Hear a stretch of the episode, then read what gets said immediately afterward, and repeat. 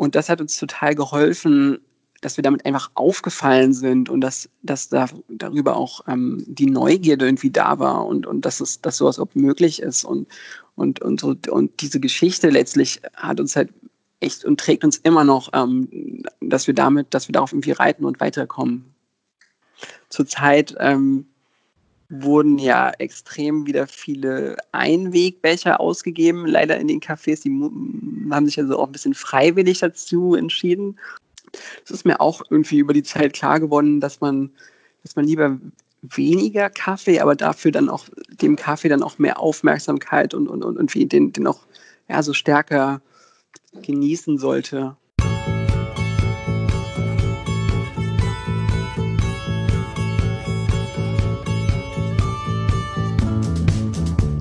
Kaffeesahne Leute, Long Time No Podcast. Das liegt daran, dass ich in den letzten Wochen meinen eigenen kleinen Kaffeesahne Online-Shop aufgebaut habe. Da findet ihr eine kleine feine Auswahl an guten Kaffees von guten Röstereien und ein paar kleine Tipps und Tricks zur Zubereitung. Schaut doch mal vorbei, ich freue mich über jede kleine Bestellung, Gruß und natürlich darüber, wenn ihr es teilt. Den Shop inklusive Blog findet ihr unter kaffeesahne.shop. Und jetzt zu meinem Gast. Das ist Julian Lechner von Kaffeeform aus Berlin. Er ist sicher einer der ersten, der vor etwas mehr als einem Jahr meine Visitenkarte bekommen hat. Wir hatten vorher noch nie länger gequatscht, weshalb ich auch ein bisschen nervös war. Stellt sich raus, super entspannter, kluger Typ mit einer sehr, sehr guten Idee. Wir sprechen über Material, Produktentwicklung, Gründung, Logistik, Berlin, Corona und Nachhaltigkeit. Ein wirklich sehr schönes, inspirierendes Gespräch. Ich wünsche euch ganz viel Spaß. Ja, aber ich habe es jetzt die letzten Monate ein paar Mal machen müssen und es war eigentlich sogar auch ganz schön. ja. Ja, wir wollen noch einfach mal so reinplätschern und ähm, vielleicht willst du einmal äh, kurz erklären, wer du bist und warum wir quatschen. So ganz kurz in zwei Sätzen. Genau, ich bin Julian, ich bin von Kaffeeform und wir sprechen heute über Kaffee und unsere Sicht der Dinge auf Kaffee und ähm, was es da alles noch so Spannendes gibt, neben dem normalen Kaffeeverzehr. Mhm. Und äh, freue mich sehr, dass wir heute Zeit gefunden haben. Cool, ja, ich freue mich auch. Also Kaffeeform, für die, die es nicht kennen, was macht ihr genau? Wir recyceln Kaffeesatz, im Prinzip den, der Kaffee, der nach, der nach dem Ausschank des Kaffees übrig geblieben ist. Und den ähm, sammeln wir und verwerten den, sehen den als neue Ressource, sprich wir bekommen den von Cafés, größeren Coworking-Büros und wir stellen dann daraus ein neues Material her, ein festes Material. Und aus diesem festen Material produzieren wir dann Kaffeetassen, Kaffeebecher für den langlebigen Gebrauch und kreieren sozusagen so einen neuen Wert für, für eigentlich sonst weggeschmissenes. Ja, mega. Also ich finde, die Idee ist grandios. ähm, ja, also wie bist du da drauf gekommen? Also was hast du für einen Hintergrund? Mein Hintergrund ist Produktdesign.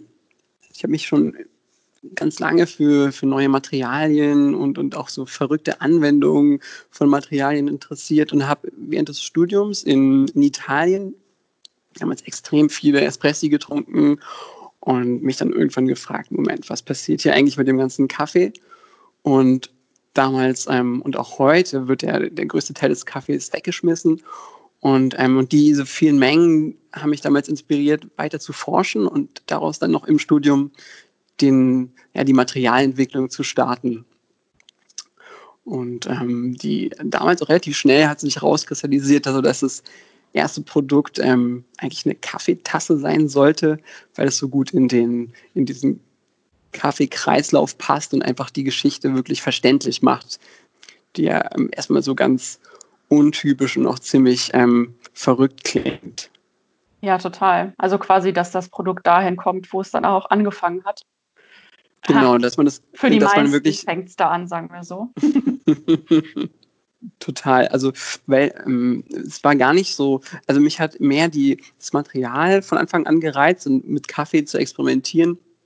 Ich hatte gar nicht so einen tiefen oder tieferen Background im Kaffeebereich. Ich habe äh, so relativ ähm, wenig, ehrlich gesagt, über Kaffee gewusst, aber gerne so Kaffee getrunken und, ähm, und habe dann ähm, im Prinzip mich mit verschiedenen anderen Materialien auseinandergesetzt, ähm, überlegt, wie man, wie man dieses, dieses poröse stoffliche Gut, diesen Kaffeesatz, der auch so feucht ist, wie man eigentlich daraus ähm, ein neues Material und vor allem ein festes Material herstellen kann. Ja, ähm, und wie hast du das gemacht? Also wie bist du da die ersten Schritte gegangen? Hast du erstmal nur am Schreibtisch ein bisschen getüftelt und überlegt und ähm, bis dann irgendwann, also wo hast du dir den Kaffeesatz hergeholt? Besonders so am Anfang? Am Anfang habe ich den direkt immer in der Kaffeebar abgeholt, ähm, wo ich auch ganz viel Kaffees getrunken habe. Die waren erstmal irritiert. Moment, was will der da eigentlich mit dem Kaffeesatz? Den schmeißen wir doch sonst weg und ähm, sowas Verrücktes. Äh, jetzt kommt er und holt ihn bei uns ab.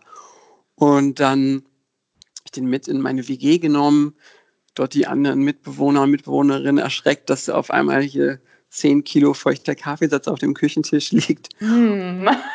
Ja, musst du ja auch trocknen, ne? Das schimmelt ja super schnell.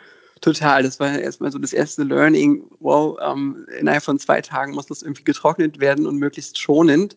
Ähm, nur dann kann man wirklich damit anfangen zu, zu arbeiten, zu experimentieren. Und das ähm, war auch auf jeden Fall eine Herausforderung, gerade bei solchen Mengen. Und ähm, im Prinzip habe ich da wirklich am Anfang ähm, ja ganz viel auch super viel schief gegangen in, in, in der Wohnung bei den ersten Experimenten. Es gab ja gar nicht so einen Fahrplan, wie man jetzt eigentlich weiter vorgeht. Und es war alles sehr viel Try and Error. Ähm, viel Gematsche stelle ich mir irgendwie vor. Total. Ähm, viel, viel experimentieren, irgendwelche Experimente anrühren, die mit einem Zeitdatum irgendwo stehen lassen, auswerten, so äh, sehr akribische Strichliste führen.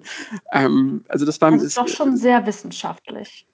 Ja, das dann schon, weil man äh, da ganz schnell sonst den Überblick verliert, wie man in den einzelnen, also wo man irgendwie ein Schrittchen vorankommt, ähm, wo man vielleicht sich was von nehmen kann und dann das mit dem anderen Experiment vereinen kann. Aber es war dann schon wissenschaftlich und ich brauchte noch irgendwann viel Platz. Ich hatte dann die, das Glück, dass ich an meiner Uni ähm, auch Atelierräume mit benutzen konnte und auch Zugriff zu Werkstätten hatte und habe mich dann auch mit einfach ganz schnell mit vielen anderen Experten aus, aus verschiedenen Fertigungsmethoden und Materialherstellungsprozessen verständigt. Und jeder hatte immer so einen kleinen Hinweis, so eine kleine Idee, wie es vielleicht weitergehen könnte. Mhm. Ja, ich glaube, das ist ganz cool, wenn du das in so einem Design-Uni-Umfeld irgendwie machen kannst ne? und das dann auch noch an der Uni machst. Ja.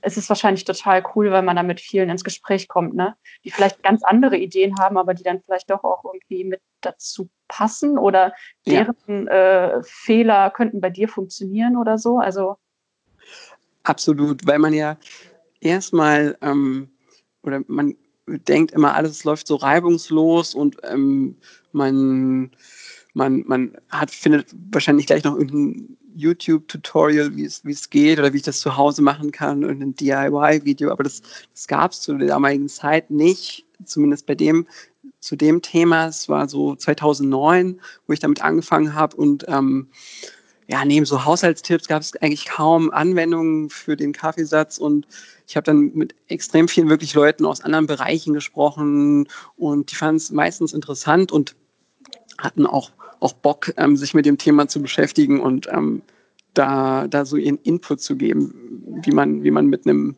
mit irgendeinem Fehler oder mit irgendwas, was schiefgegangen ist, im Experiment umgehen kann. Und wie lange hat das insgesamt so gedauert? Also du sagst 2009, ich glaube ja. 2015 hast du gegründet, oder? Ja, genau. Also da ist eine ganze Weile dazwischen vergangen, mehrere Jahre und ich habe ähm, relativ schnell in, in, in drei Monaten einen Prototypen des Materials und auch der ersten Tasse gezeigt ähm, an der Uni, der die Idee auf jeden Fall wirklich verdeutlichen sollte und, und, und das größere Konzept dazu, ähm, aber so richtig dann mit der mit der, mit dem, mit den, mit dem Produkt und, und der seriellen Fertigung habe ich mich erst dann danach in den nächsten Jahren, also zwischen 2011, 2012 bis 2015 dann beschäftigt. Ähm, ich habe hab das Projekt etwas ruhen lassen, habe dann was anderes gemacht, ähm, auch, auch angefangen zu arbeiten und habe mich dann ähm, innerhalb ähm, dieser Arbeitszeit dann äh, nochmal davon gelöst und mir gedacht, boah, da ist noch so viel Potenzial und ähm, da muss ich nochmal dran ansetzen und das ähm, mich damit vielleicht auch irgendwann selbstständig machen. Und dann, dann habe ich neben dem, neben meinem anderen Job angefangen, ähm, diese Materialentwicklung und auch das erste Produkt, die Espresso-Tasse, ähm, zu, ja, weiterzutreiben. Ja, ist ja wahrscheinlich auch ein finanzielles Ding, ne? Also weil du fertigst ja ein Produkt, da kannst du ja nicht irgendwie von äh, 0 auf 100 einfach starten. Das ist ja auch ein totales Risiko, oder? Ja, es war ein totales Risiko, weil es war nie klar, auch damals nicht äh, nach diesen ersten Prototypen da an der Uni, ob das, ob das wirklich seriell herstellbar ist, ob es hält, ob es es verspricht, auch was es sollte. Ähm, da, war, da waren so viele ähm, Unvorhersehbarkeiten drin und parallel hatte ich auch wirklich super wenig ähm, finanzielle Mittel, ähm, das, das, ähm, das, das ähm, ja, voranzubringen und auch letztlich dann das Risiko zu tragen, dass man auch irgendwie länger dann darauf warten muss, bis man, bis man davon das erste Produkt vielleicht mal verkauft. Ähm, und, ja. und, und, ja. Hast du denn dann äh, deinen Prototyp die ganze Zeit genutzt und konntest dann wenigstens sagen, so, ja Leute, also hält auch. Also der Prototyp ähm, ist auf jeden Fall immer enorm hilfreich, weil eine gute Idee, ähm, die man vielleicht selber total unter, für die man brennt und die man, die man, an die man glaubt, ist ähm, nicht äh, so oft in anderen Augen so gleichwertig und so, so überzeugend, wie man das selber sieht. Und da ist es so viel äh, stärker, ein eigenes ähm, funktionierendes oder ein, ein Ding äh, vorzuzeigen, was man in die Hand nehmen kann, wo man wirklich jemanden zeigen kann, das will ich mal haben oder herstellen. Ähm, und deshalb war das total hilfreich von Anfang an, diese, diese, diese Muster zu haben, wo es mal hingehen soll. Obwohl die eigentlich nur für ein, zwei äh, Kaffee gehalten haben. Aha, ja, okay. Und wie kam es dann zu dem, äh, zu dem Produkt, das dann auch mehr als zwei Kaffee gehalten hat? Das hat ähm, in der Tat eben so lange gedauert, weil, weil da war so viel zu tun ähm, und, und, und, und zu probieren, wie, wie, wie heiße Flüssigkeiten in Kombination mit dem Kaffee eben äh, wirklich standhaft bleiben. Und, und da musste ich dann mit anderen Materialexperten ähm, extrem viele Tests machen und dann auch auf andere Maschinen und Möglichkeiten zugreifen, die, die man nicht zu Hause in der eigenen Küche hat.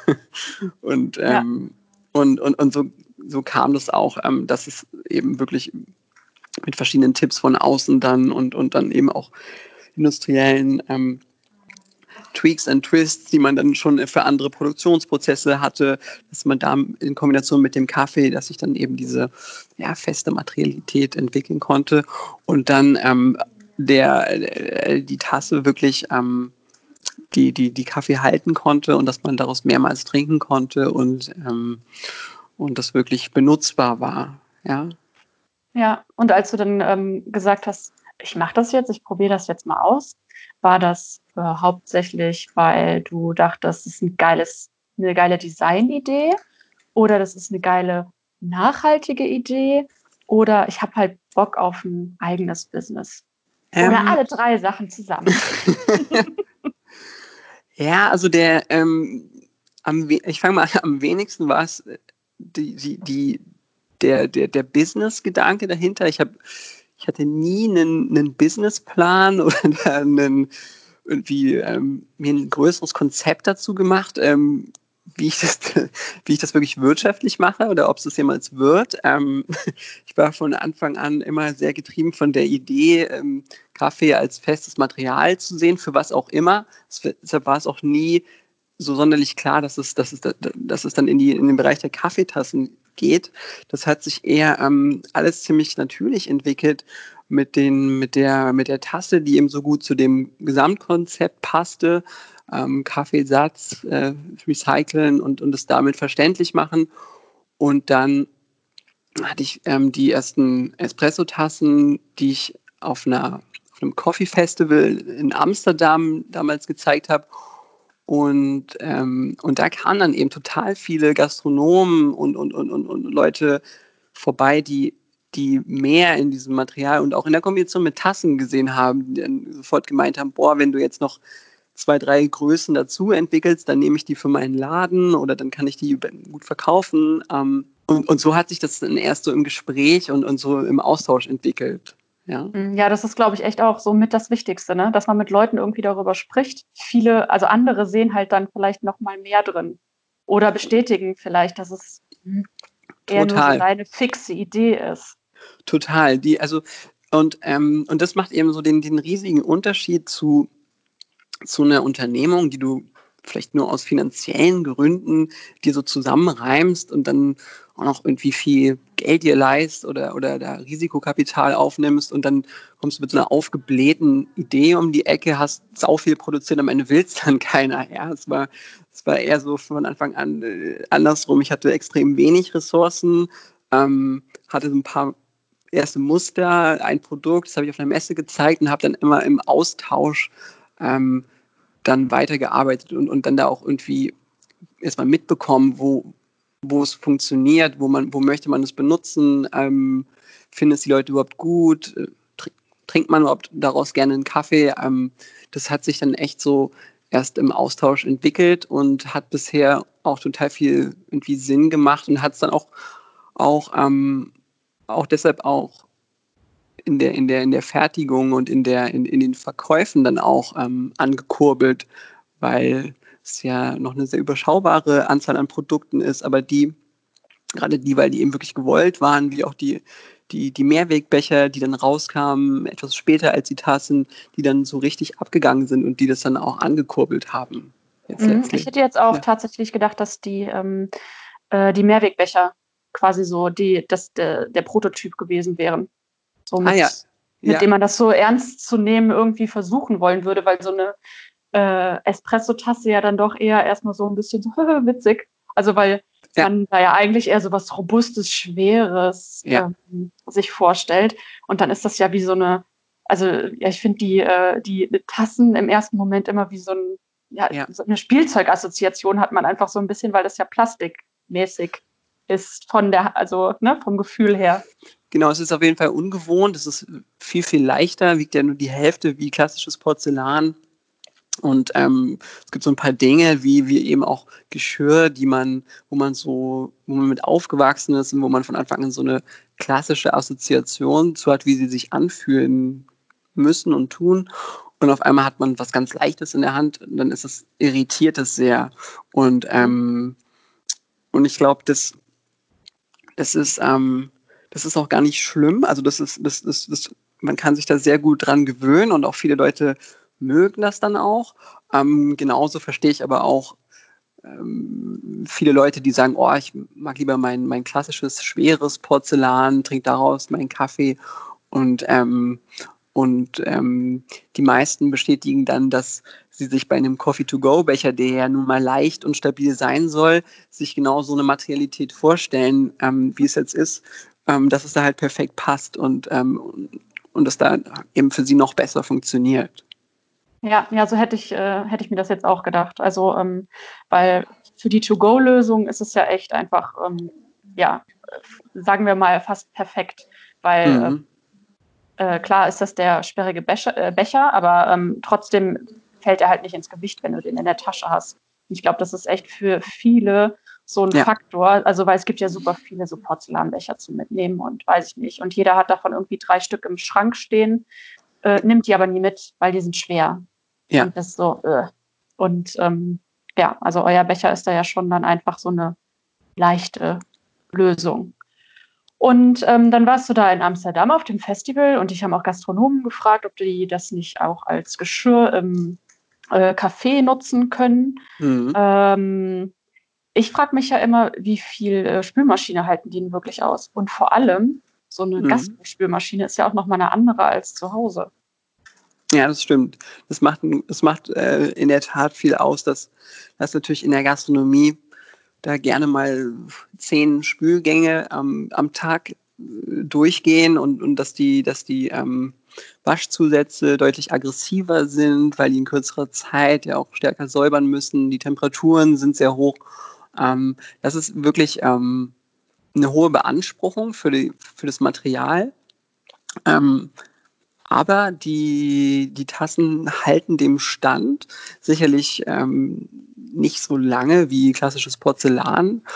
Das heißt, die, so die, die, Läng die längsten Tassen sind bisher dreieinhalb, fast vier Jahre ähm, zurzeit zu in der Gastro ähm, im Einsatz und die werden immer noch benutzt. Aber du siehst, eine, ähm, wird etwas rauer und, und, und hat so ja, gewisse Gebrauchsspuren. Ähm, aber die halten dem auf jeden Fall für diesen Zeitraum stand.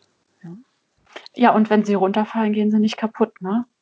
Genau, das war so, das war relativ schnell, es war von auch, es war gar nicht so ähm, kalkuliert, aber das war so von ähm, vielen Gastronomen dann ein Pro-Beispiel dafür, dass es sich da, darüber dann auch wieder lohnt, weil Sie hätten auch entsprechend viel Bruch ähm, in, in den Zeitraum von vier Jahren, den sie jetzt nicht haben. Und ähm, es lässt sich auch noch viel schneller und leichter tragen. Und ähm, es hat, hat auch gewisse Vorteile dann für die, für die Gastronutzung ja. oder, oder, im Außenbereich. Und, ähm, und von daher ähm, von daher äh, kann man das auch in Kauf nehmen, dass es dann vielleicht nicht ewig hält, aber man darüber auch eben seinen Kunden auch ein anderes Erlebnis oder eine, eine, ein Abgrenzungsmerkmal bietet und und viele Gastronomen verkaufen dann einfach auch viel von diesem Produkt, weil die Kunden damit direkt in Berührung kommen, neben dem Kaffee, den sie vor Ort genießen können. Hm, ich kann mir auch vorstellen, dass ähm, wenn man das als Gastronom so hat, dass man da auch schnell mit den Leuten ins Gespräch darüber kommt. Also klar, du hast so deine Stammgäste und so, die kennen ja. das dann. Aber ähm, jeder, der neu reinkommt, also wie viele Cafés sind das, die eure ähm, Becher haben? Das sind, also so in Europa sind das circa 40 Cafés. Oh, wow. Mhm.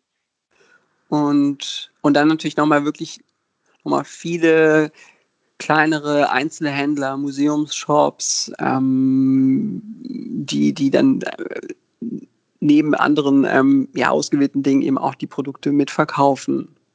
Genau. Also, also aber 40, ähm, also 40 Gastronomien, die die genau. auch äh, für ihren Gastrobetrieb ja. nutzen. Ja. Weil es gibt ja darüber hinaus noch super viele, die quasi die To-Go-Becher im Regal stehen haben. So als ihre Lösung, oder? Genau, also wir arbeiten so mit ungefähr 500 Händlern zusammen in Europa und 40 ähm, von denen haben auch eine eigene Gastronomie und benutzen, benutzen die Tassen. Boah, nicht schlecht. Also ist ja vor allem, also nach fünf Jahren, damit kann man dann schon mal angeben. Das läuft. also wirklich auch in erster Linie eben, weil der, der To-Go-Becher äh, zu einem super Zeitpunkt ähm, auf, also von uns eben rauskam und, und, und, und auch das ganze Thema Nachhaltigkeit, Kreislaufwirtschaft, ähm, ja, Abfallvermeiden im Alltag so populär wurde, dass, dass es eben ähm, total perfekt ähm, da reinkam und viele auch nach einer Alternative äh, zu, zu, den, zu den Bambusbechern geguckt haben und dann und dann ähm, haben wir da echt, äh, ja, waren wir da einfach mal äh, zur richtigen Zeit, so am richtigen Ort. Timing sozusagen. Und ähm, ja, wie stelle ich mir eure Infrastruktur so vor? Also ihr habt dann wahrscheinlich Partnercafés, bei denen ihr regelmäßig den Kaffeesatz abholt. Genau, wir haben ähm, Cafés, wo wir regelmäßig den Kaffeesatz abholen und wir sind in letzter Zeit stärker auch dazu übergegangen, mehr von großen Coworking-Büros den Kaffee abzuholen, weil, weil ja zum Teil, wenn da 500 Leute unter einem Dach arbeiten, dann steht dann ja auch wahnsinnig viel Kaffee, den man dann an einem Ort ähm, gut abholen kann, was die Logistik zum Teil vereinfacht. Und dann haben wir in, hier in Berlin, in Kreuzberg, äh, mit einer Behindertenwerkstatt haben wir eine, ja, so eine Sammlung und Trocknungsstation ähm, aufgebaut, wo wir dann den, den Kaffee erstmal annehmen, sieben, durchschauen und dann wird er dort noch am gleichen Tag getrocknet und eingelagert. Also es muss sehr schnell passieren und ähm, weil erst dann ist der Kaffee wirklich wieder lagerfähig und dann sieht er auch und fühlt sich genauso an wie, wie im Prinzip wie frischer getrockneter Kaffee. Ähm, ja, wie so das, zum Aufbrühen. Ja, genau. Ähm, wirklich fast ähm, ja, verwechselnd ähnlich. Und, ähm, und der Kaffee wird wiederum von einem Fahrradkurierkollektiv abgeholt. Die sind mit ihren Lastenrädern unterwegs, die sind dann mit den, mit den Abholstellen in Kontakt und, ähm, und fahren in ihre Tour, holen das ab, bringen das ähm, nach Kreuzberg, nach hier in Berlin. Ähm, es wird dort erstmal zwischengelagert und dann produzieren wir so in drei, vier größeren Intervallen pro Jahr dann die, die Produkte. Ähm, die werden, da wird erstmal, erstmal wird das Material hergestellt. Ähm, das passiert in Baden-Württemberg.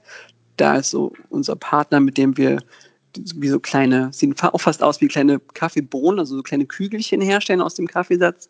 Mhm. In, die, in diesen Kügelchen ist, ähm, ist Zellulose drin, da ist auch recyceltes Holz mit drin, da ist ein pflanzliches Polymer, das ist ein, so eine Art Feststoff, der dann der letztlich alle Komponenten ummantelt und zusammenhält, damit es so stabil bleibt und, und sich die Tassen nicht gleich wieder auflösen.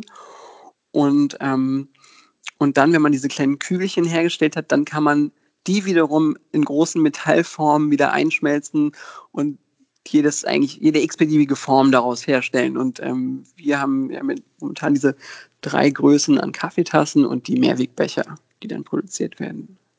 Und dann muss ja. das alles wieder, und dann, dann muss das alles wieder zurück ins, in das Lager, auch da, wo der Kaffee, ähm, der Kaffeesatz gesammelt wird, hier in Berlin.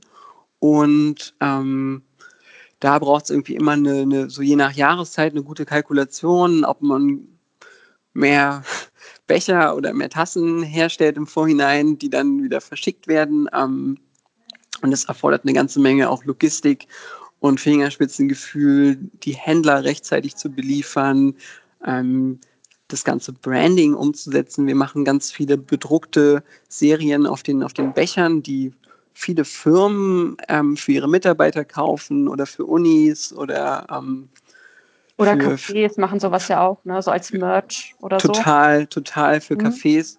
Und ähm, das ist total cool, das, ähm, das so individuell umzusetzen, muss aber auch immer gut geplant sein, dass dann wieder die, ähm, die Werkstatt, mit der wir arbeiten, das ist auch eine, eine Behindertenwerkstatt, die dann den Druck wieder umsetzt. Ähm, und das ist mit denen alles getimt, dass, dass dann da genug Ware ist, die dann wieder bedruckt wird, die dann rechtzeitig verschickt wird. Also es ist dann immer, wie es in der Logistik so ist, mhm. dann viel, viel just in time und, und, und irgendwie auch hoffen, dass, dass irgendwie alle Partner da gut mit an einer, an, an einer Leine ziehen.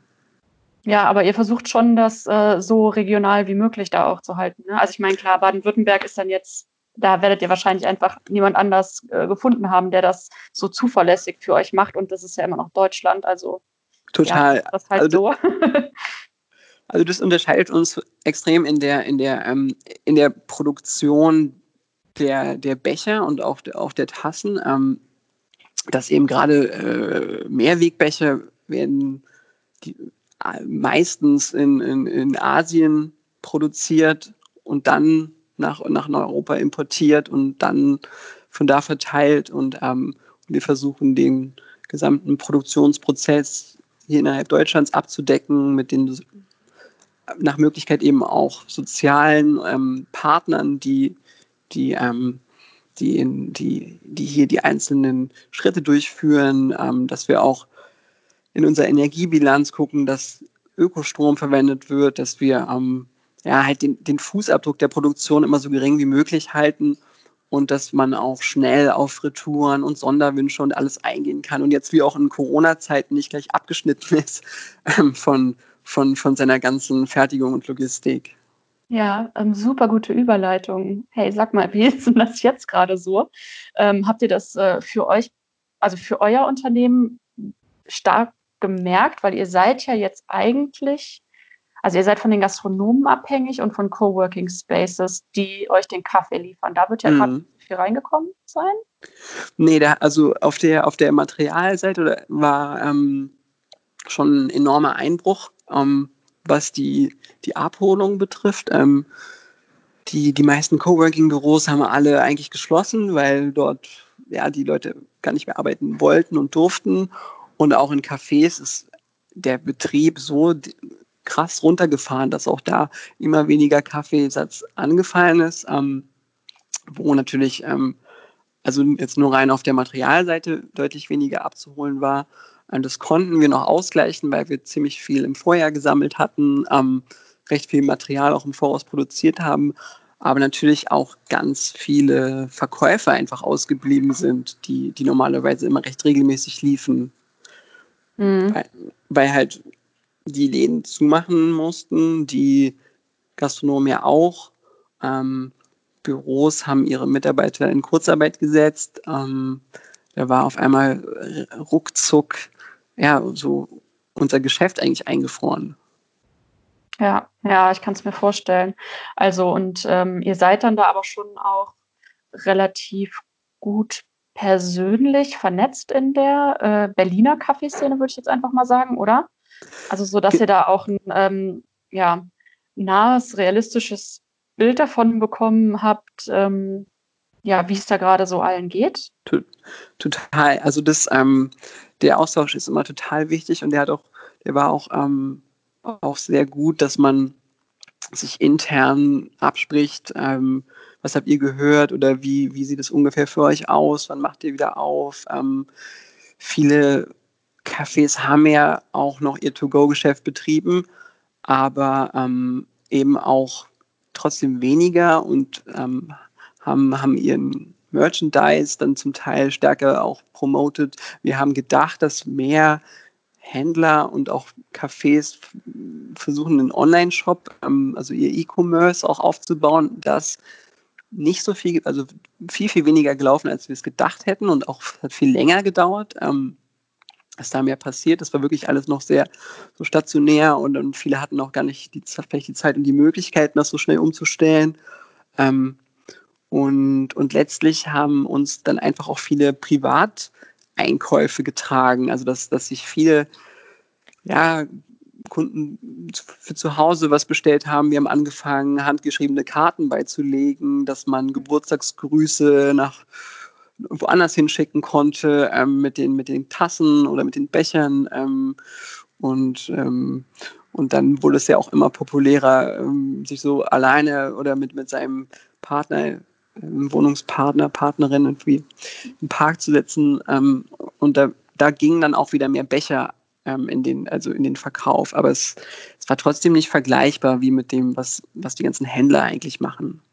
Ja, hast du denn, ähm, also wie war das? Ihr habt einen Online-Shop, ne? Also mhm. da kann man auch ganz normal die äh, Tassen und Becher und so bestellen. Habt ihr denn da gemerkt, dass es ein bisschen mehr geworden ist? Und habt ihr das dann ähm, selbst auch so ein bisschen gepusht, dass das anzieht? Wir haben, genau, also es hat, ähm, es lief, ähm, also es, das äh, ist gar nicht von Anfang an ab, also abgesackt oder, oder ähm, ist relativ gleich geblieben und wir haben das dann eher noch gepusht. Also wir haben, haben dann mehr ähm, so Gewinnspiele oder Specials gemacht, ähm, Discounts verschickt, ähm, haben einfach stärker die, die Community ähm, ja, kontaktiert und bespielt, haben uns Aktionen ausgedacht und es wurde auch sehr gut angenommen. Also man hat gemerkt, dass einfach mehr Laptop-Zeit, mehr Handyzeit ähm, vorhanden war und viele sich ähm, dafür auch interessiert haben, was machen, was machen die kleinen Produktproduzenten ähm, und ähm, das hat uns letztlich jetzt auch in den, in den letzten Wochen einfach total viel geholfen, weiterhin so die einen Teil eben der Fixkosten und des ja, finanziellen Bedarfs eben reinzuspielen. Mhm. Also ihr habt schon gemerkt, dass es ähm, sehr runtergegangen ist, aber so im Großen und Ganzen seid ihr, seid ihr ganz gut durchgekommen oder ähm, ist das also echt sind, noch ein bisschen holprig? Also es ist schon holprig, weil, weil wir so wirklich viel mehr ähm, an, an große Büros und an große ähm, größere Unternehmen und, und, und dann auch die vielen Cafés und Händler normalerweise verkauft haben. Ähm, da war ist eigentlich im Vergleich der, der Privatkundenbereich viel, viel kleiner, aber ähm, trotzdem hat der uns schon einen Teil reingefahren, also dass wir, dass wir nicht ganz ähm, jetzt, dass ja, die, die Verkäufe sind jetzt nicht komplett also zusammengebrochen, aber es war viel weniger. Und ähm, wir sind jetzt auch darauf angewiesen, dass, dass eben mehr im Handel wieder, wieder gekauft wird. Mhm. Ja. Ja, bleibt halt jetzt mal so ein bisschen abzuwarten, ne, was die nächsten Wochen so bringen. Also gefühlt ist es ja irgendwie so von außen betrachtet äh, wieder alles okay. ja. äh, ja, aber ähm, also finde ich ja jetzt nicht so. Also ihr seid zum Beispiel auch alle im Homeoffice, oder? Genau, wir waren bis, bis, ähm, bis heute alle im Homeoffice und haben uns jetzt wieder getraut, zusammenzuarbeiten ähm, oder sind jetzt zusammengekommen. Ähm, wir haben eigentlich die Homeoffice-Zeit ziemlich gut gemeistert. Ähm, es ging ja für alle total schnell, jetzt nach Hause zu ziehen. Ähm, wir haben die Computer alle nach Hause gebracht und wir hatten so das Glück, dass wir schon ziemlich viel Software benutzt haben, die irgendwelchen Cloud-Diensten lag, wo wir schnell miteinander sprechen konnten, wo, wo, ja, wo wir, wo wir die, so den, den, den, den täglichen Arbeitsrhythmus gut beibehalten konnten. Ähm, mhm. und, und die irgendwie auch das Umgewöhnen für Videokonferenzen und und und. Das hat auch ziemlich gut geklappt. Ähm, am Anfang mussten wir noch ziemlich viel eingreifen bei den an den einzelnen, bei, auch bei den, bei den bei den Produzenten oder die mit uns ähm, die Sachen ja verschicken und, und, und, ähm, und ähm, so die Logistik aufrechterhalten, weil auch da natürlich die Schichten ganz anders gelegt wurden. Zum Teil war dann auch keiner mehr da ähm, in den, mit den sozialen Werkstätten, denen wir arbeiten. Das sind natürlich auch alles Risikogruppen, die dann auch zu Hause geblieben sind. Auf einmal waren dann nur noch zwei Personen da statt 30. Also da mussten wir. Ja, abgefahren, ja. Da mussten wir auf einmal ähm, ja, uns auch selbst abwechseln und dann halt auch wieder zurück äh, zum Pakete packen und, und gucken, dass, dass, dass, dass so das, was wir versprechen, eben noch eingehalten werden kann. Ach, ihr habt dann echt tatsächlich ähm, deswegen nochmal andere Sachen wieder selbst gemacht, die ihr vorher quasi ausgelagert hattet? Ja, absolut. Also wir waren dann, wir waren dann auch wieder mit ähm, zum Teil in der, in der, in der, bei, in, im Verpackraum und haben dann ähm, haben dann ganz viel wieder mit dort vorbereitet, haben Druck gemacht, dass die, die Lieferdienste die Sachen abholen, ähm, dass die Sachen zur Druckerei kommen, da wieder rausgehen. Also wir waren dann äh, auch stärker wieder in anderen Teilen wieder involviert, was auch gut ist. Ja, ja und hat euch das als Team irgendwie ein bisschen zusammengeschweißt, obwohl ihr ja quasi ähm, räumlich getrennt wart? Ja, also wir haben, ähm, das ist eine gute Frage. Also wir haben, ähm, fand ich, äh, also neue Räume gehabt, dass wir, dass also klar, neue Räume, jeder war zu Hause, aber auch neue Denkräume, dass man ähm, die Möglichkeit hatte, anders über ähm, Themen nachzudenken, äh, zu reflektieren, die so im Büroalltag nicht möglich sind, weil immer so viel los ist und es lauter ist. Ähm, da hatten wir ziemlich gute Videomeetings, wo wir dann Sachen anders aufschreiben konnten und uns auch anders darauf vorbereitet haben.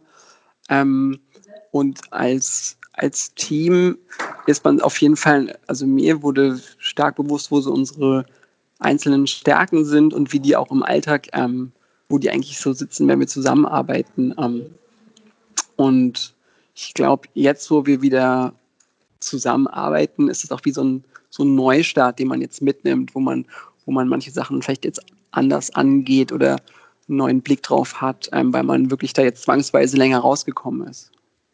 Ja, wie groß ist denn euer Team? Wir arbeiten zu fünft. Okay. Also und ihr habt auch genug Platz, um äh, Abstand zu halten, ne? Genau, wir haben genug Platz, um Abstand zu halten. Ähm, wir teilen uns zwar das Büro noch mit, mit, mit, mit drei anderen ähm, also wir sind zu acht auf der Fläche, aber wir haben relativ viel Platz und ähm, wir haben auch noch eine andere kleinere Fläche, ähm, in die wir auch noch ausweichen können. Also mhm. eigentlich haben wir es ganz gut getroffen, was so, was so den Platz angeht. Ja, ja, klingt auf jeden Fall so. Aber wenn du sagst, ihr hattet auch so ein bisschen ähm, Raum, haha, äh, um halt mal ein ja. bisschen zu reflektieren und so, ist da auch ähm, fürs ähm, ja für euch als Unternehmen oder für dich auch ähm, irgendwie äh, was draus entstanden? Also hast du noch mal ein bisschen weiter gedacht oder? Auf jeden Fall, also in, in, in ganz vielen Bereichen. Ähm, so, es ist natürlich, auf der einen Seite ist es so, ähm, es ist, also bremst ein, hat, hat ein, dieser ganze Corona, auch so ein bisschen diese Corona- Angst am Anfang auch so ein bisschen abgebremst und so ein bisschen gelähmt, wo man war jetzt eigentlich gar nicht so in der Aufbruchsstimmung, muss man sagen. Man war ja so mhm. eher so, eher so, ein eher bisschen, so im Gegenteil. ja, eher so total äh, abgedämpft und es war super viel negative Stimmung ähm, in den Medien und auch um einen rum und eigentlich nicht die richtige Zeit, um große Ideen und Visionen zu bauen, aber ähm, dennoch ähm, war, war mir irgendwie, oder wurde mir immer klarer, dass wir ähm, unser Produktportfolio auf jeden Fall erweitern sollten, dass wir dann nochmal auch noch ganz andere Bereiche anstoßen sollten, neben dem klassischen eben so Kaffeegeschirr und den Bechern, dass wir da, ähm, dass wir da in den nächsten Jahren mit ganz abgefahrenen neuen Produkten ähm, uns, uns anders positionieren und einfach auch so die Risikoverteilung nochmal ein bisschen anders aufbauen, dass es nicht so spitz nur auf Tassen und Becher immer hinausläuft, ähm, weil das Material halt noch so viel hergibt. Ähm, mhm. Und dann auch, dass, dass halt auch Geografie, also wie, wo man präsent ist, wo man handelt, dass es auch total wichtig ist, dass wir uns da erweitern, dass wir, dass wir einfach ja, weiter rauskommen, noch in andere Länder, in andere Regionen, dass man dann auch in solchen Krisenzeiten ähm, vielleicht die Möglichkeit hat, woanders weiter zu handeln, wo, wo, wo möglicherweise ja, wieder die Geschäfte aufhaben oder die Cafés ähm, und noch, wo man sich noch weiter verteilt. Also diese Risikoverteilung, die wurde mir schon extrem bewusst, äh, dass die sehr wichtig ist für uns. Mhm. Also dass, ähm, dass es halt wichtig ist, dass ihr nicht nur diese eine sehr spezielle Zielgruppe quasi habt, ne? Ja, ja, genau. Mhm. Mhm. Ähm, aber ihr seid ja schon hauptsächlich, also ich würde sagen, ihr seid so ein richtig äh, typisches äh, ja. Berliner Startup und auch sehr so in der Berliner ähm, äh, Szene eher unterwegs. Und ja. in allen anderen deutschen Städten, so wie ich das wahrnehme, taucht ihr so ab und zu mal auf. Ist das genau. so? Oder, ähm, ist es schon, hat es schon eine andere Größenordnung? Nee, das hast du schon ganz richtig ähm, so erwähnt. Also das ist ähm, in der Tat hier Berlin ähm, hat, äh, wo es auch angefangen hat oder jetzt mit der, ja, mit der Fertigung und mit dem Verkauf, ähm, ist da am schnellsten so mit uns mitgewachsen. Es hat einfach auch viel mit, mit hier mit direkten Kontakten, mit, mit, mit vielen Bloggern, Journalisten zu tun, die, die wir, wir hier kennen und äh, die, von denen es sich weitergetragen hat. Deshalb ist es hier am weitesten organisch mitgewachsen. Es ist ja nie wirklich Geld in die Vermarktung dieser Idee oder dieser Produkte geflossen. Also es gibt kein mhm. Marketing. Ähm, und so dieses auch so Mund zu Mund trägt sich jetzt immer weiter raus. Aber es ist sehr, ähm, ähm, ja, fast wie so eine Überraschung, wo es dann wieder als nächstes aufploppt, ähm, ob es ähm, in welcher deutschen Stadt oder vielleicht auch europäischen Stadt, ähm, es verteilt sich auf jeden Fall und jetzt auch immer mehr, aber nicht so geordnet, dass wir unser Sales-Team jetzt für drei Monate nach München oder nach ähm, Köln oder Hamburg schicken. Wir sind halt auch so klein, dass, ähm, dass wir zurzeit gar nicht die Möglichkeiten haben, ähm, so viele Leute loszuschicken ähm, die das so verteilen. Aber es wächst unheim, es wächst ehrlich gesagt auch viel mit den, ja, mit der, mit den auch mit, mit wie sich so Social Media verteilt, wo welche Zeitung, ausländische Zeitung darüber schreibt.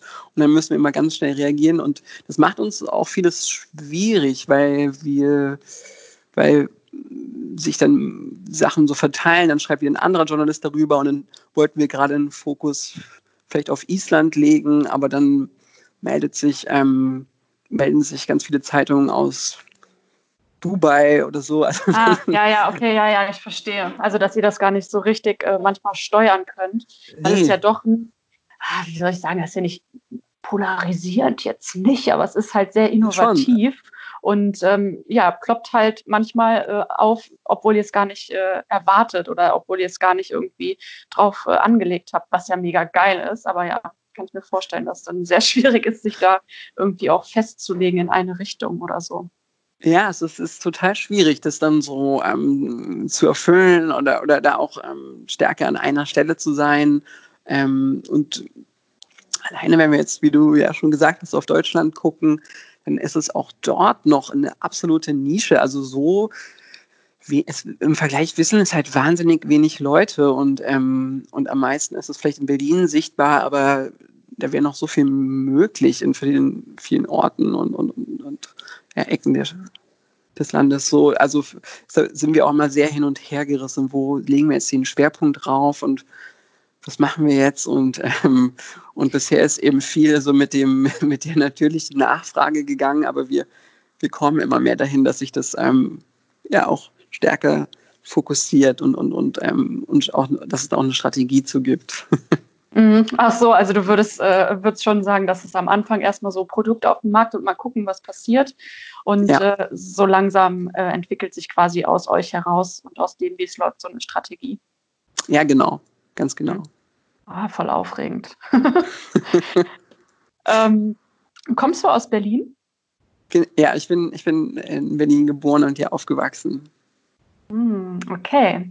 Ähm, also weil äh, Berlin ist ja einfach auch gar nicht vergleichbar mit irgendwie, ja, mit allen anderen Städten in Deutschland. Hm, meinst du, dass es in einer anderen Stadt nicht so einen Anklang gefunden hätte oder schwerer gewesen wäre? Also ich glaube, ähm, dass die, die, das Interesse dafür ist überall gegeben. Ähm, dadurch, dass, dass, dass Kaffee und, und, und irgendwie auch Kaffeesatz, es, gehört ja letztlich zusammen und es ist so populär, ähm, Kaffee zu trinken ähm, und, und, und von auch durch alle Altersschichten ähm, hinweg ähm, gibt es, gibt es ja für Kaffee Interesse. Deshalb glaube ich, dass es auf jeden Fall auch ähm, von der Grundidee total gut in anderen ähm, Ecken Deutschlands angekommen wäre. Die Unternehmensgründung und so vielleicht auch so diesen, diesen Bekanntheitsprozess ähm, hat Berlin auf jeden Fall beflügelt, weil hier halt äh, ja in, in, den letzten Jahren ist Berlin so viel internationaler geworden und viele Leute besuchen Berlin ähm, ja im, im, Urlaub oder ähm, steht, so, es steht halt so im Fokus und, und, und das hat uns schon sehr geholfen, dass sich die, das Konzept schneller verteilt hat.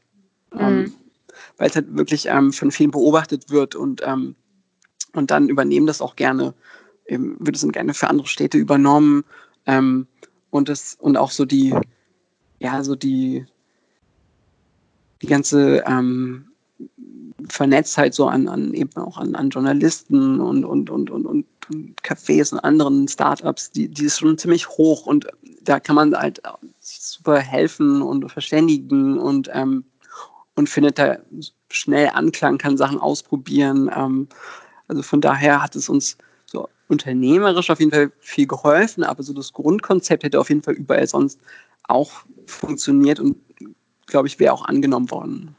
Mhm. Ja, in Berlin ist halt die äh, Startup-Szene, das ist ja einfach, also ist ja total äh, abgefahren und irgendwie fühlt es sich ja manchmal so an, als würden sich alle so ihre Sachen hin und her schieben, also das eine Startup zum anderen und, äh, mhm.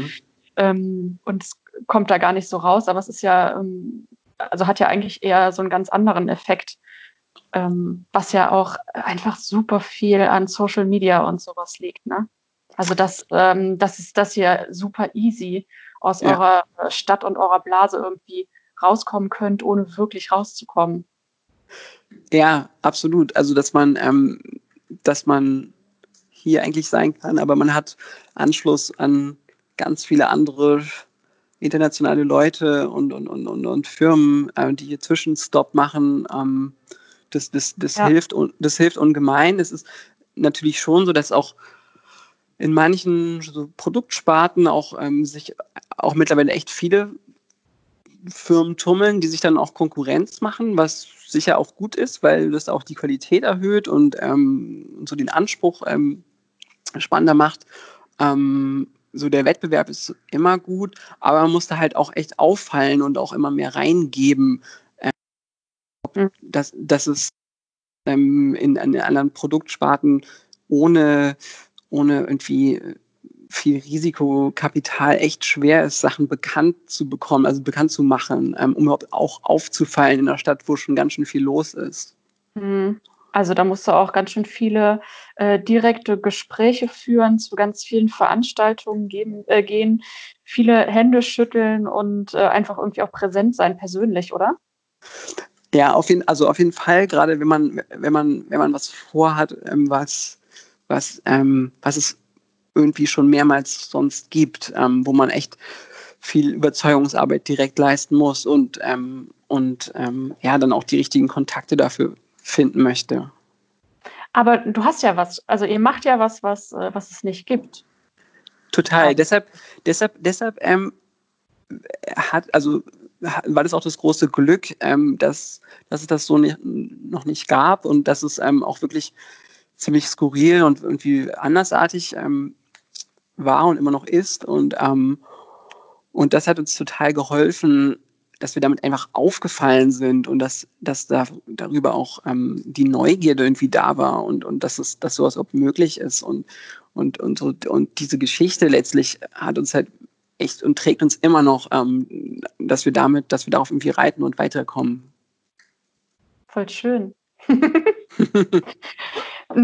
Sag mal, Julian, wenn du Kaffee trinken gehst, wonach ähm, wählst du einen Kaffee aus? Also woran machst du fest, ob ein, ja, ob ein Kaffee gut ist?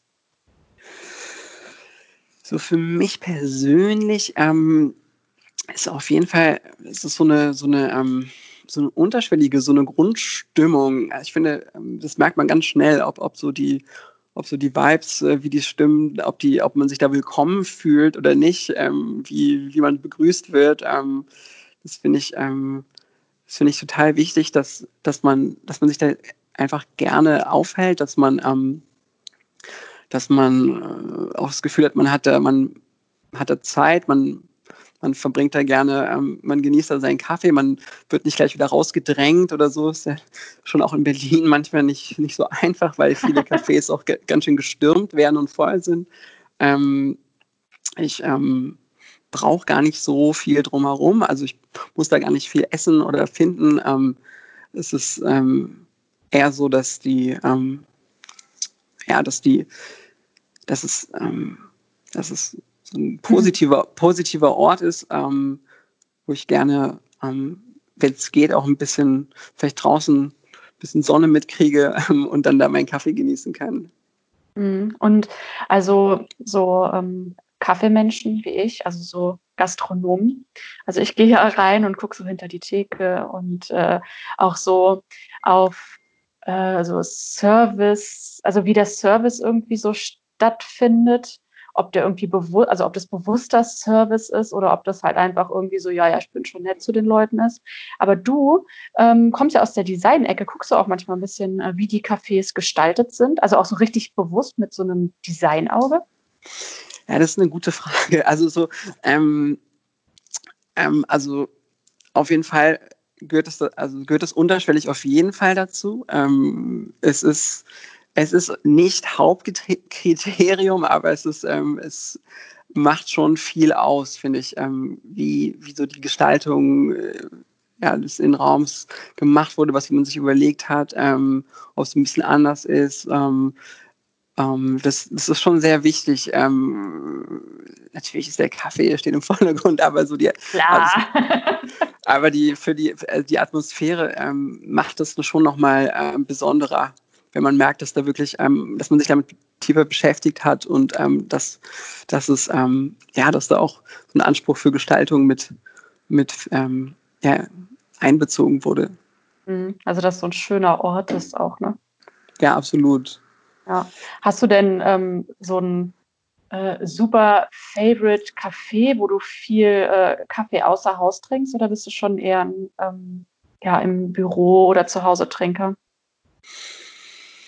Mm, also wir trinken, wir trinken schon wirklich viel in, unseren, in unserem Büro, wahnsinnig viel Kaffee. Ähm, ich konnte es auch nicht lassen, habe uns ähm, für, nur für uns fünf auch die, die, die, die Linie Mini von Amazon auch, ja. auch, ähm, auch zugelegt. Ähm, das heißt, wir, ähm, wir ähm, und haben, wir haben ja auch gute Kontakte zu wieder zu guten Röstern ähm, und, und also wir sind, wir, wir, haben eigentlich immer schon ein gutes Grundset an Kaffee da. Ähm, was, was, was sicherlich viel hilft, wobei ich auch nach wie vor total gerne Filterkaffee trinke, den ich gerne zu Hause zubereite, ähm, wo auch dann, wo die Zeit da ist, wo man irgendwie auch ja, so dem, dem, dem, dem Zubereitungsprozess mehr zugucken kann, wo man irgendwie ähm, danach auch ruhiger den Kaffee genießt. Ähm, es ist mir auch irgendwie über die Zeit klar geworden, dass man, dass man lieber weniger Kaffee, aber dafür dann auch dem Kaffee dann auch mehr Aufmerksamkeit und, und, und irgendwie den, den auch ja, so stärker genießen sollte. Ähm, mhm. Ähm, dazu verfällt man einfach zu oft so im Arbeitsalltag, boah, dass man, gerade wenn man dann auch noch Zugriff hat auf eine gute Maschine und gute Bohnen, dann, dann schwuppdiwupp, fängt man wieder. Ja, ja. was aus der Maschine, also da, da, muss man, da muss man sich schon ähm, ein bisschen zurückhalten und, und dann, und dann ähm, macht es auch total, ähm, total Spaß und dann freut man sich auch auf jeden Kaffee, wenn man es ja. ein bisschen reduziert. Ähm, und ähm, ja, und ja. sonst, also sonst in Berlin, ähm, boah, die, es, die, die Kaffeevielfalt ist ja immens und, ähm, und ich bin ja auch nicht immer nur in irgendwie einem Coffeeshop, ähm, sondern auch eher so, weil wir auch einfach mit vielen Gastronomen zu tun haben, oft dann hier und da und ähm, so auch wegen den Produkten und so. Ähm, ja. Also da ist natürlich auch Berlin einfach auch eine, eine, tolle Stadt mit viel Vielfalt, wo auch nach wie vor ja auch immer wieder wirklich auch wieder neue Läden aufmachen und auch ähm, einfach auch viel passiert. Ne? Ja, total. Also da hast du echt so die Auswahl. Also auch die Auswahl an vielleicht überbewerteten und zu großen und auch schlechten Cafés, ähm, aber halt genauso auch die Riesenauswahl an, oh mein Gott, was ja. für ein Laden. ähm, aber so wie ich das raushöre, ähm, äh, guckst du auch schon, dass du, ähm, dass du guten Kaffee einkaufst. Also es ist nicht so, dass du, also oh, der Kaffee ist leer, ich gehe in den Supermarkt und kaufe da. Also hätte ich jetzt eh nicht gedacht, aber ähm, du probierst auch ein bisschen aus, oder? Achso, aber mit, also. Ähm, mit Kaffee mit, zubereiten. Genau, also ähm, ich probiere auf jeden Fall viel, ähm, also ich experimentiere ähm, zurzeit wieder mit der Aeropress viel zu Hause. Mhm. Ähm, okay. Jetzt auch so. einfach auch so ähm, zu Corona-Zeiten ähm, war ich jetzt ja auch da viel zu Hause getrennt von unserer Maschine und habe da einfach ähm, ja was von eben zu Hause für Möglichkeiten habe, da viel probiert, dann auch viele unterschiedliche Röstungen und Bohnen mir gekauft, ähm, auch um Röster und Cafés zu unterstützen natürlich ähm, und ähm, auch um wieder, um wieder, die Unterschiede rauszuschmecken. Also es, das, macht, das macht mir auch echt viel Spaß, das so zu Hause zu machen. Mhm. Ähm, und ja, ich habe deine Home Story gesehen. Das fand ich übrigens sehr schön, dass ihr das äh, ihr das gemacht habt, dass ihr so einen kleinen, äh, ja, Einblick Office Home Story, ja, ja, voll gut. ja, das, ähm, das, war auch, das war auch echt cool, dass alle auch, auch auf Lust drauf hatten. Ne? So. Ja, das ist das Wichtigste, wenn es gut werden soll. so den, die, die privaten Räume zu zeigen. Ähm, mhm. und ähm, genau, und das, ähm, aber so richtig, ähm, vielleicht um, um auf Kaffee zu kommen und auch so die Qualität von Kaffee. Ähm, dadurch, dass ich eigentlich nicht aus der, direkt so aus der Gastro-Röster-Szene so zum Kaffee gekommen bin, sondern wirklich mehr so aus der, ich habe ja in Italien studiert, habe so diesen dunklen Espresso, äh, diesen italienischen wahnsinnig viel getrunken und habe dann erst, ähm, als ich wieder zurück war in Berlin, dann hier und dann auch auf den Coffee Festivals dann eher so den Anschluss in die ganze Welt des Spezialitätencafés dann so bekommen und hatte auf einmal diese ganzen Termine mit Cafés hier und, und, und war dann, ja, auf einmal habe ich so eine ganz andere Dimension von Kaffee und Geschmack von anderen Röstungen dann bekommen. Ja, das hat sich dann mhm. erst, das hat sich dann eigentlich ähm, erst entwickelt. Ja, ja, also wenn man halt nicht in dieser, ähm, äh, in dieser Szene unterwegs ist, kriegt man das auch gar nicht mit. Also ja, ähm, ja also so ein normaler Kaffeetrinker, egal ob im Büro oder zu Hause oder auch außer Haus, ja. ähm, kriegt das nicht mit, was Kaffee eigentlich bedeutet, was das, was dahinter steckt und wo der so herkommt, auch zum Beispiel. Absolut. Ja. ja. Ganz witzig, ne? wie man das dann aber merkt, dass man da reinkommt und dann, huch, ging das ganz schnell. ähm, ja. So kann das schmecken. Ja. ja. Ja, total. Und, und dann ist man irgendwie in, auch in dieser, schon auch so ein bisschen in dieser Bubble so mit drin. Und dann denkt man, ja, so denken ja alle und ist jetzt voll populär und so. Aber das ist dann echt nur ein, echt nur ein kleiner, ein kleiner ähm, Schlag Personen, die, die sich dann wirklich damit beschäftigen oder die so wissen, so, ähm, dass, dass da so eine Geschmacksvielfalt vorhanden ist und dass es auch gut und wichtig ist, dafür auch mehr Geld auszugeben für, ähm, für die Herkunft der Bohnen. Mhm. Und, ähm, und ich kriege das nach wie vor mit, dadurch, dass wir ja ähm, stark mit dieser Geschichte auffallen und oh, mit, dieser, mit dieser neuen Idee. Ähm, da haben wir halt auch echt mit vielen Leuten zu tun, die eigentlich die Idee irgendwie super finden, aber sich dann doch nicht so viel mit, mit, mit qualitativem Kaffee auseinandersetzen. Ähm, ja, aber das ist ja für euch eigentlich erstmal nicht wichtig. Oder wählt ihr auch danach die Cafés aus, aus denen ihr das ähm, äh, einsammelt? nee, es hat, sich, es hat sich so irgendwie ergeben, aber es ist nicht so, dass, ähm, dass das jetzt ein Ausschlusskriterium wäre und auch wir haben auch nicht ähm, so stark angefangen bisher, unsere Kunden zu missionieren, dass man auch nur den einen wahren Kaffee aus den Tassen trinken und genießen darf. Also das du nicht daraus trinken. ähm, so ist es noch nicht. Und wir haben auch äh, bisher auch keinen Kaffee mit im Sortiment oder man kann keinen Kaffee bei uns kaufen, weil einfach die, weil wir uns dann ähm, extrem auch auf irgendwie auf eine Seite positionieren würden oder dass wir, wir wollen ja so gerne diesen allgemeinen Status und auch so ein bisschen zwischen allen irgendwie so sein können. Das ist ja das Schöne, mhm. das ist mal für alle ist irgendwie haben die packen viel rein in den Kaffee und es geht um den Geschmack, aber am Ende bleibt Kaffeesatz übrig und dann ist es irgendwie schön, dass jemand sich noch darum kümmert und was damit vorhat und und das spielen wir halt aus und, und, und benutzen das auch so und es kommt auch irgendwie gut an und wir kommen damit auch eigentlich niemanden so richtig in die Quere, weil es einfach dafür auch so viel Kaffee gibt. Ähm, und ähm, wer weiß, vielleicht ähm, featuren wir aber auch ähm, irgendwie demnächst auch mal spezielle Röstungen oder bieten mal Sets an oder probieren mal, ähm, ob sowas auch gewollt wird, weil einfach auch super viele Leute sich unsere Tassen als Geschenk kaufen und ich glaube, die suchen dann schon gerne noch nach irgendwas, was dazu gut passt oder ähm, mhm. ja. ja. Und also ich meine, äh, eure Zielgruppe oder eure Kunden sind ja schon Leute, die ähm, sich schon mal kurz mit Nachhaltigkeit befasst haben. Ja. Ähm, und ja, dass da jetzt Kaffee nicht ganz oben steht, ist irgendwie, äh, wenn man sich die Gesellschaft so anguckt, ist das ja total klar. Also und man kann ja auch nicht einfach, man kann ja auch nicht mit allem gleichzeitig anfangen.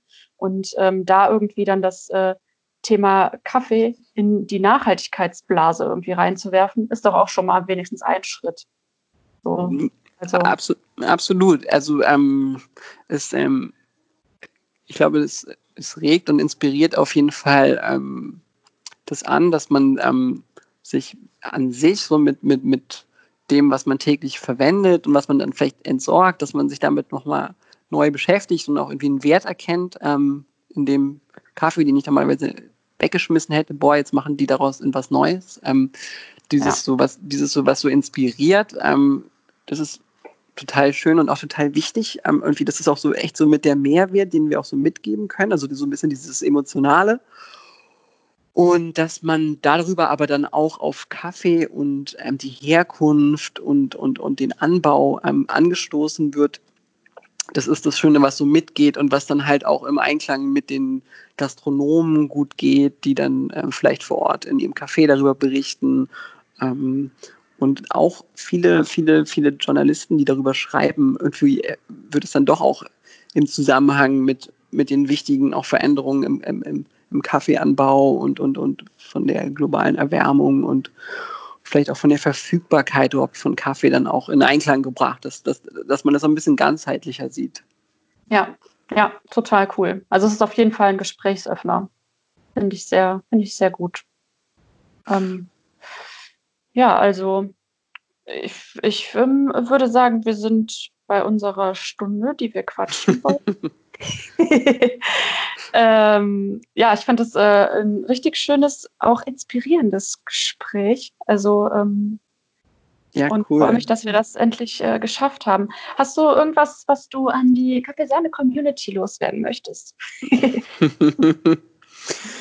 also ich bin ja gespannt, ob die Kaffeesahne-Community schon was mit ihrem Kaffeesatz anstellt, ob die da ähm, schon, schon ob sie das schon recyceln oder nicht. Ähm, Feelings. So, ja, voll. Da, ja, da ähm, gibt es ja schon echt immer mehr ähm, so Ideen mit Peeling oder zum Färben ähm, oder ähm, auch. Seife ist auch geruchsneutralisierend. Ja, genau. Oder hm. ein bisschen was auf der Untertasse im Kühlschrank bindet auch alle möglichen Gerüche. Ähm, also da ist ja echt viel, viel möglich und ähm, ich glaube, da wird auch, auch noch mehr passieren, dass auch so leichtere, also so einfachere Ideen für den Hausgebrauch auch kommen, dass, ähm, dass man da auch selber seinen Kaffeesatz irgendwie nochmal anders verwerten kann, weil ähm, ja, viele, viele haben halt einfach da, ähm, ja, schmeißen den weg oder wissen gar nicht, was sie damit machen sollen. Ähm, also die, hoffentlich ähm, mein Appell hier auch an die, an, an die Kaffeesahne-Community, da ähm, mal reinzugucken, was es da schon für Ideen oder für anregende äh, Sachen gibt, was man mit Kaffee machen kann. Ähm, zurzeit ähm, wurden ja extrem wieder viele Einwegbecher ausgegeben, leider in den Cafés. Die haben sich also auch ein bisschen freiwillig dazu entschieden. Ähm, ja, witzig zu beobachten, oder? Ja, ich habe das so ja. schon gemischten Gefühlen, eher mit mhm. negativen Gefühlen so beobachtet. Ja. Ähm, und habe auch, weil halt auch nicht alle Cafés das gemacht haben, aber so einige tonangebende größere Cafés ähm, haben das dann irgendwie gestartet und dann haben immer mehr das gemacht. Und es war ja auch sicherlich wichtig, dass, dass man da auch, ähm, dass man, ähm, dass man da ähm, auch hygienisch darauf achtet, ähm, dass da nicht zu viel Fremdes mit in, in, ins Café kommt. Aber jetzt, wo auch die Fallzahlen so sehr ähm, stagnieren und weniger geworden sind, glaube ich, sollten wir darauf achten, dass wir das, was wir uns eigentlich gerade alles aufgebaut haben, nämlich, dass man weniger Einwegmüll produziert, dass wir da ganz schnell wieder hinkommen, dass, ähm, dass man da wieder seinen eigenen Cup mitbringt oder ähm, dann auch wieder die Zeit findet, im Café zu trinken. Danke dafür. ähm, ja, und äh, danke dir für deine Zeit. Ja, voll gerne. Ja, ähm, sehr schön. Ich mache jetzt einfach die Aufzeichnung ähm, Ende. Und hey. okay, tschüss. Ja.